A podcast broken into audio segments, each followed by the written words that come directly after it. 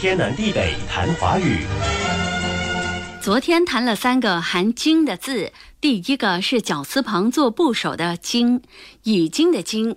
这个字另外还有一个读音“净”，净沙是个动词。第二个是草字头做部首的“茎”，是植物体的主干部分。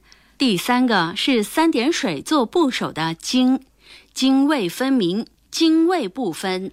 今天谈的含偏旁“经”的字，则读作第四声“净”。净沙我们谈过了，那我们来谈带双人旁的“净”，俗称双人旁，但实际上跟人没有直接关系。双人旁其实是赤处的“赤”，从赤的字多表示与道路有关，所以带双人旁的“赤”本意是步行小路，比如小径、曲径。要表示方法，也可以说途径。径也指直径，直径是通过圆心并连接圆周上两点的线段。而半径是从圆心到圆周上任何一点的线段。要计算圆形的面积，就得先知道它的直径或半径。有两个词挺接近的，但还是有它们的不同之处。一个是径直，一个是径自。径直是不绕道、不耽搁，直接前往。比如径直朝大海走去。径直也表示直接做某事。无需考虑其他，例如你径直把稿子写出来，而径自则表示自己直接行动。譬如任务还没完成，怎么能径自离开岗位呢？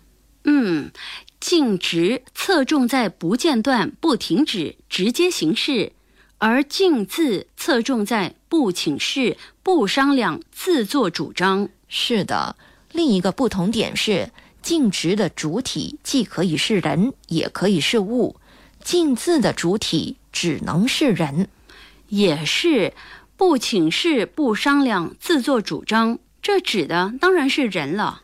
下一个含“经”读“静”的是带月字旁的“静”，月字旁那肯定是人体部位。是的，带月字旁的“静”是小腿。成语“不胫而走”。没有腿却能跑，比喻消息等迅速传开来。可别以为这里的“胫”是带双人旁的“胫”啊，小腿得写带月字旁的“静”。说到人体了，那么我来说这个字吧，带病字旁的“静”，带病字旁那肯定不是什么好事。痉挛是个动词，肌肉紧张不由自主的收缩，比如手脚痉挛。胃痉挛、饮食不规律、精神高度紧张、长期心理压力等，使人容易患上胃痉挛。天南地北谈华语。